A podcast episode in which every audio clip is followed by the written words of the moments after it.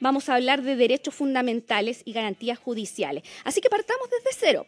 Así como aquí son pocas las personas que realmente leen la Constitución eh, con todos sus artículos, porque es un texto bastante extenso, difícil de entender en ciertos aspectos también. Entonces la idea es acá es ser súper pedagógico, didáctico y explicarlo de manera muy sencilla. ¿Qué son los derechos fundamentales que su nombre lo dice, son derechos fundamentales, o sea, son yo creo que lo primordial, la base de una constitución política. Pero explíquelo usted, Gonzalo. Ya, perfecto, muchas gracias. Bueno, primero que todo, gracias por la invitación y por darnos a nosotros también la oportunidad de, de abrir esta discusión, eh, que normalmente es una discusión que se da en un ámbito más académico eh, y, digamos, mucho más cerrado a la, a la ciudadanía. Así que creo que es una gran oportunidad. Ahora, cuando hablamos de derechos fundamentales, estamos hablando de los derechos más importantes de todos. Eh, y su denominación fundamentales sirve, por un lado, para separarlos de los otros derechos que tiene una persona. Yo, por ejemplo, si me compro un vehículo y lo pago, tengo derecho a que me lo entreguen. Eh, pero ese derecho no es un derecho fundamental. Los derechos fundamentales son aquellos que son los más importantes, por eso reciben esa denominación. Y además son aquellos que están consagrados en la Carta Fundamental. Es decir, una persona tiene un montón de derechos, como el que yo nombré recién, eh, pero no todos los derechos que tiene una persona son fundamentales, sino solo aquellos que son más importantes, que están eh, relacionados de manera más estrecha o más directa con su eh, dignidad, con, con, esta condición de, de, de, respetabilidad que tiene una persona por el solo hecho de ser tal. Y básicamente estos derechos le permiten a una persona cumplir con su plan de vida, desarrollarse en sociedad o subsistir. Claro, son derechos que eh, en realidad nosotros podríamos decir que el derecho más fundamental de los fundamentales así es como el derecho a la vida, derecho al agua, no sé, derechos que, o sea, cosas que, que, te, que te aseguren, en este caso te garanticen un, una, un buen vivir, un, claro. Al, claro. algo que, que, te, que, te, dé la garantía de que vas a estar eh, con una vida relativamente buena o digna, pues aunque el concepto digno sí. da para mucha discusión también, pero eh, eh, sí. va por ahí, ¿o no?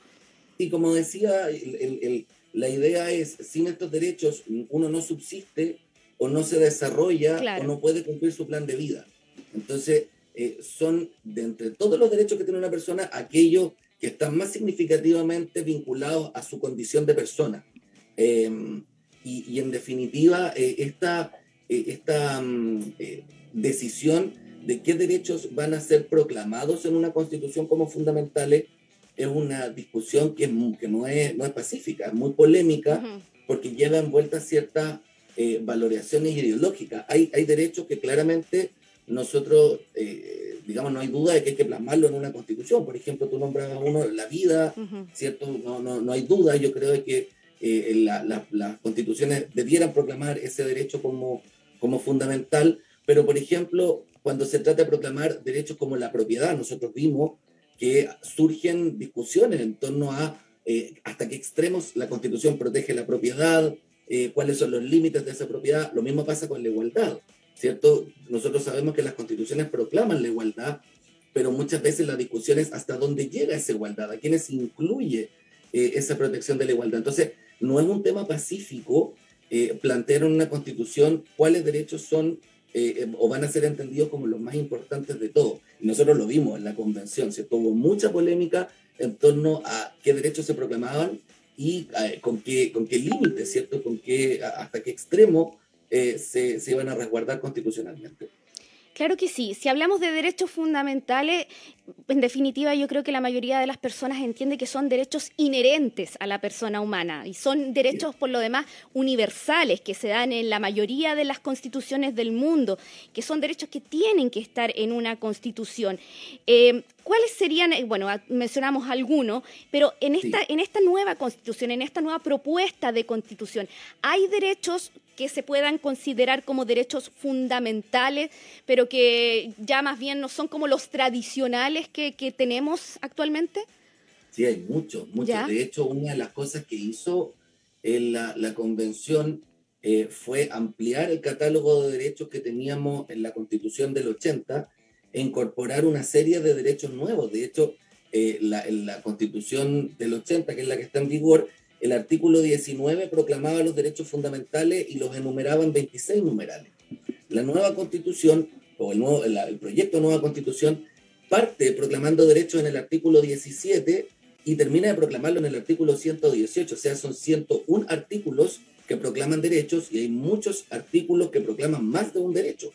Y aparecen derechos tradicionales, como decíamos, la vida o la libertad de la persona, el no ser arrestado eh, o detenido sin una orden judicial y sin una causa legal. Pero, por ejemplo, aparecen derechos nuevos como el derecho al deporte, eh, el derecho al ocio, eh, que fueron incluidos tras la deliberación. Entonces ahí tenemos un conjunto de derechos que no son tan tradicionales, ¿cierto? Que no vamos a encontrar en todas las constituciones.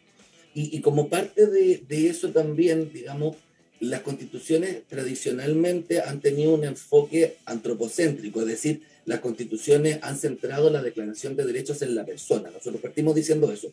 Son derechos inherentes a, la persona, al individuo, que hacen posible que, subsista, que cumpla su plan de vida, que se desarrolle.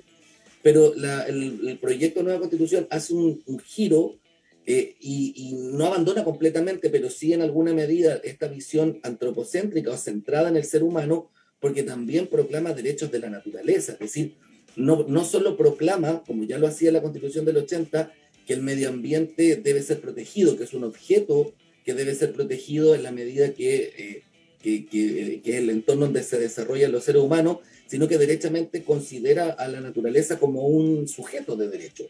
Y como sujeto le, eh, le reconoce derechos eh, igual que le reconoce a los individuos. Y eso es una transformación importante, ¿cierto? Porque es algo que no es muy común eh, de hecho, en, Latinoamérica esa es una tendencia que inauguró la constitución de Ecuador, eh, que, ha, seguido por, vía judicial también eh, Colombia, pero es algo que no es muy común, digamos, por eso vale la pena resaltarlo a propósito de este tema de los derechos.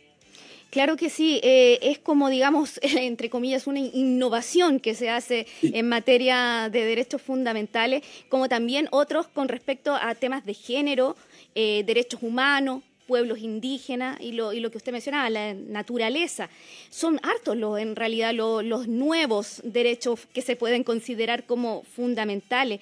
Eh, también está el, tema del agua, también que se le da una real importancia que no la tenía hasta ahora. El hay otros que llaman más la atención, por ejemplo, derecho al ocio, reconocimiento de trabajo doméstico, derechos que uno podría decir, bueno, son fundamentales o se pueden incluir en dentro de otros derechos fundamentales, eh, son hartos más, pues, si es que lo, lo, ponemos, lo podemos, nos ponemos a analizarlo uno a uno. Así es. Hay un, una importante ampliación en ese catálogo que también respondió al hecho de que eh, los convencionales que en general fueron elegidos como independientes, muchos eran activistas de ciertas causas medioambientales, de género, eh, en fin, eh, y, lograron cierto el, nivel de consenso necesario para que esos temas que formaban parte de su preocupación como activistas quedaran reflejados en la, en, la, propuesta de constitución eh, que, que, se elaboró siendo ya ellos y ellas eh, convencionales. y es una, es una ampliación importante, digamos, yo creo que una de las cosas que, que que, más meritoria, pero que al mismo tiempo llama mucho la atención de la Constitución, es la cantidad de derechos que, proclama.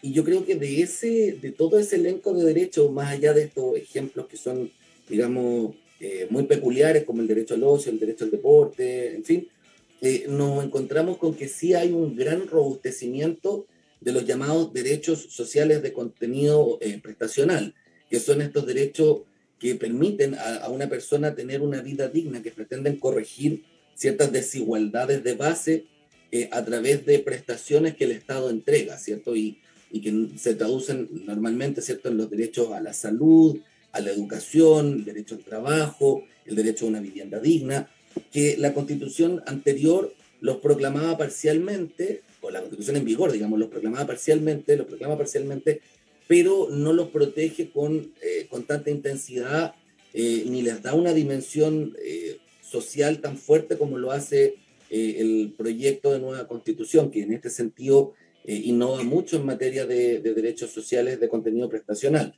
Es decir, los proclama en términos bien intensos y establece obligaciones muy fuertes para el Estado de hacerse cargo y de mm. asumir un compromiso real eh, con, con, estos derechos. Ahora, y, algo que, que, es muy importante, digamos, los derechos, mm, y que es algo que nosotros decimos en las primeras clases de esta asignatura, no porque algo esté proclamado en, la Constitución necesariamente que se va a cumplir, debería cumplirse, mm. pero en muchos casos depende de factores externos y principalmente estos derechos sociales de contenido eh, prestacional eh, dependen de que existan los recursos para poder cubrirlos, porque tenemos constituciones en el mundo que proclaman el derecho a la salud, por ejemplo, en términos muy amplios, y que el Estado se va a hacer cargo de muchas cosas, pero si ese Estado no es eficiente a la hora de administrar los recursos y no, eh, no se organiza de modo tal de poder conceder todas las prestaciones que debería, ese derecho queda muy amplio y muy extenso en el papel, pero en la práctica no se cumple. Entonces,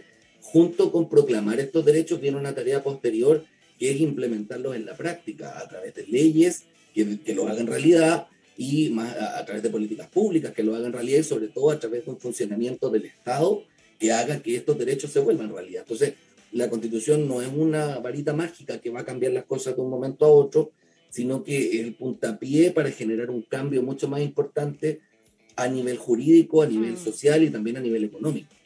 Claro, y ahí es donde eh, entran las garantías judiciales, ¿no?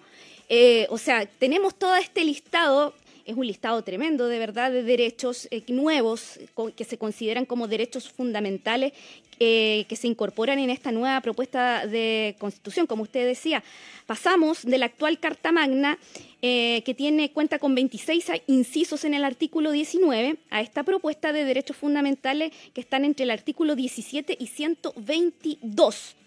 Aquí como usted mismo dice, una cosa es que estén incluidos acá como derechos escritos en el papel y otra cosa es que realmente se puedan garantizar, que se puedan hacer valer, eh, sobre todo desde el punto de vista eh, jurídico, desde el punto de vista de las garantías judiciales. Sí, eso es cierto. De hecho, los derechos propiamente tales están del artículo 17 al 118 y luego el artículo 119, 120, 121 y 122 son garantías de esos derechos. y, una garantía no es otra cosa que una técnica o un mecanismo que permite hacer que lo que el documento, lo que la constitución dice, se cumpla en la práctica. Es decir, que en caso de que alguien desconozca mi derecho, lo viole, sea el Estado o un, u otro particular como yo, yo pueda ir y pedirle a alguien que remedie esa situación, ¿cierto? Y la, la más, eh, la más notoria de esas garantías para nosotros los ciudadanos eh, es la garantía judicial, es decir, la posibilidad que yo pueda recurrir ante un juez o un tribunal y pedirle que, que le brinde amparo, que le brinde tutela a mis derechos.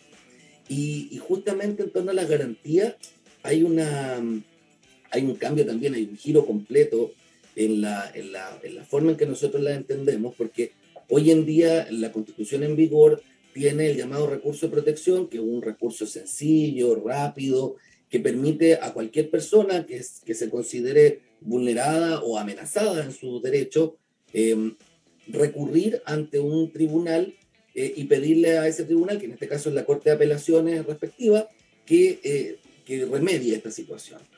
Y esta acción es una acción que es muy utilizada, de hecho en Chile ha sido sobreutilizada incluso para asuntos que nada tienen que ver con derechos fundamentales, y es tan utilizada que este, este recurso de protección corresponde alrededor del 98% de la materia que conoce la Corte Suprema. Entonces, eh, vamos a, tenemos actualmente un sistema muy abierto, ¿cierto?, que permite plantear este recurso de protección siempre, en todos los casos, eh, que un, además un recurso que no requiere patrocinio de abogado, eh, que se puede interponer de manera sencilla, por escrito, no requiere grandes formalidades y además le da amplios poderes a la, a la Corte para, eh, para llevar a cabo el proceso y también para eh, remediar esta situación. En el borrador, de, o en el proyecto más bien de nueva constitución, se cambia este paradigma porque el artículo 119 establece la acción de tutela, pero a diferencia de lo que pasa con el recurso de protección, la acción de tutela no se puede interponer, no se puede presentar si existen otros caminos eh, u otras vías, otros procedimientos ante un juez eh, que me permitan eh, remediar esa vulneración de derechos. Es decir, que pasamos de, una, eh, de un mecanismo que está a la mano, que lo podemos interponer siempre,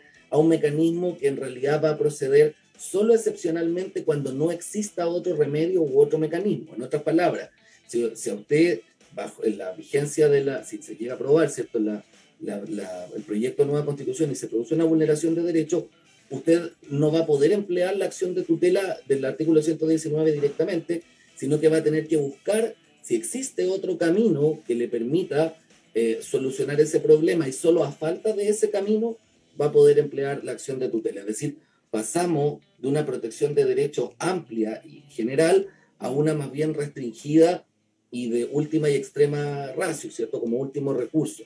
Que esto en definitiva se hizo, entiendo yo, con el propósito de, eh, eh, devolverle, eh, digamos, la, especialidad al, al, a la justicia de derechos fundamentales, a las garantías de derechos fundamentales, porque hoy en día el recurso de protección, como decía yo, se usa para muchas cosas. Ah, cuando cortan la luz en los condominios, cuando las personas les hacen cobranzas telefónicas de manera insistente, por la extracción de árido, por temas que en definitiva no tienen mucho que ver con derechos fundamentales, eh, se han presentado y se han acogido recursos de protección. Y hoy en día el proyecto de nueva constitución quiere arreglar eso y por eso crea una acción que es de acceso más restringido, eh, pero que procede, digamos, eh, en los casos en que usted no tenga otra salida u otro remedio frente a la vulneración de derechos.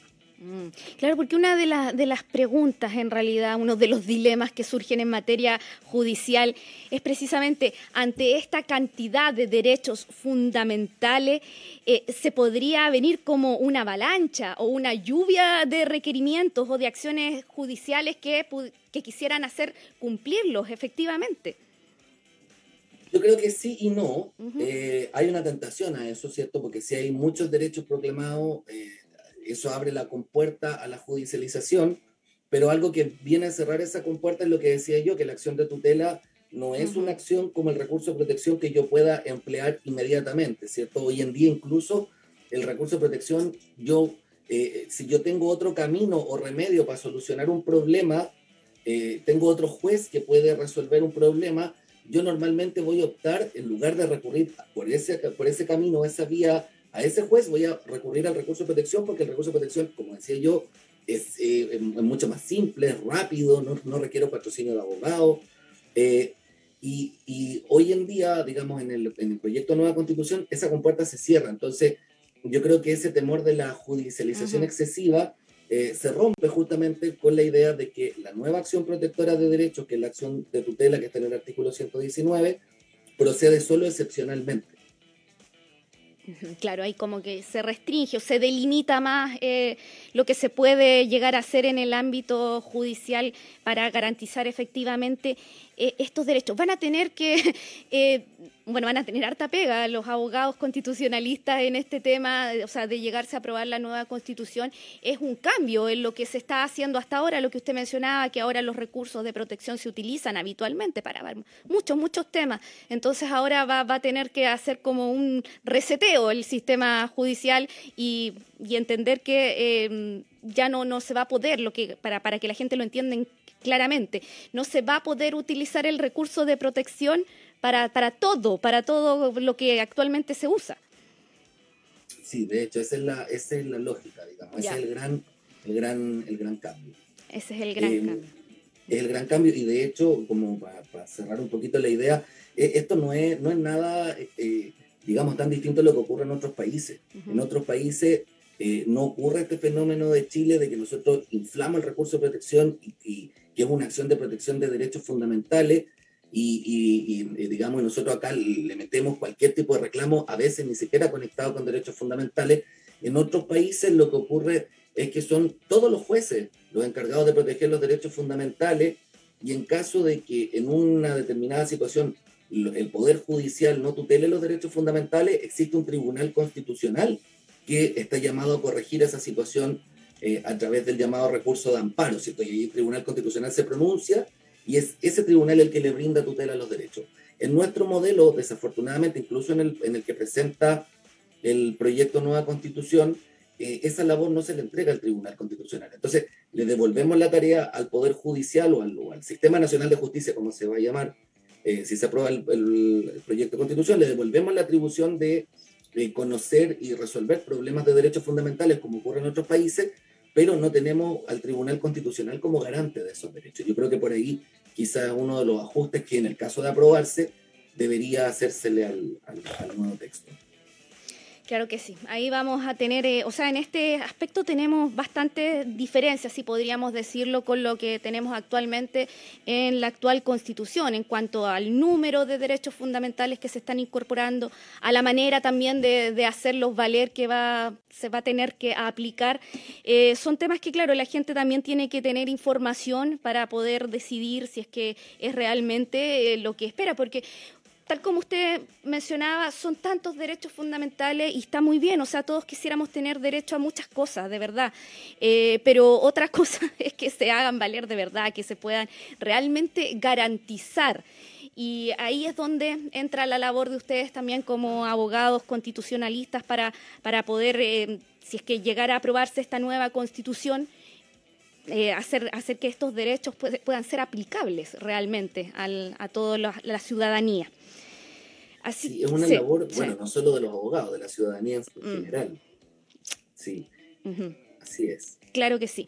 Le queremos agradecer, Gonzalo Cortés, eh, abogado de la Universidad Católica del Norte, docente de la Facultad de Derecho, por conversar con nosotros y aclararnos estos aspectos súper importantes, súper importantes a considerar al momento de llegar a entender esta nueva propuesta de constitución con todo lo que implica, no solamente el solo nombre de cada derecho, sino que todo lo que implica, cómo después esto va a operar en la práctica si se, llega a aprobar. También es súper importante poder entender todos los aspectos que van involucrados en esta nueva propuesta de constitución. Así que le agradecemos por esta entrevista, por habernos explicado de manera tan clara, tan didáctica, lo que son los derechos fundamentales y cómo se podrían aplicar en este nueva propuesta de constitución. Muchas gracias. Bueno, gracias a ustedes. Nos vemos. Gracias, un abrazo, que tenga una bonita jornada. Igualmente.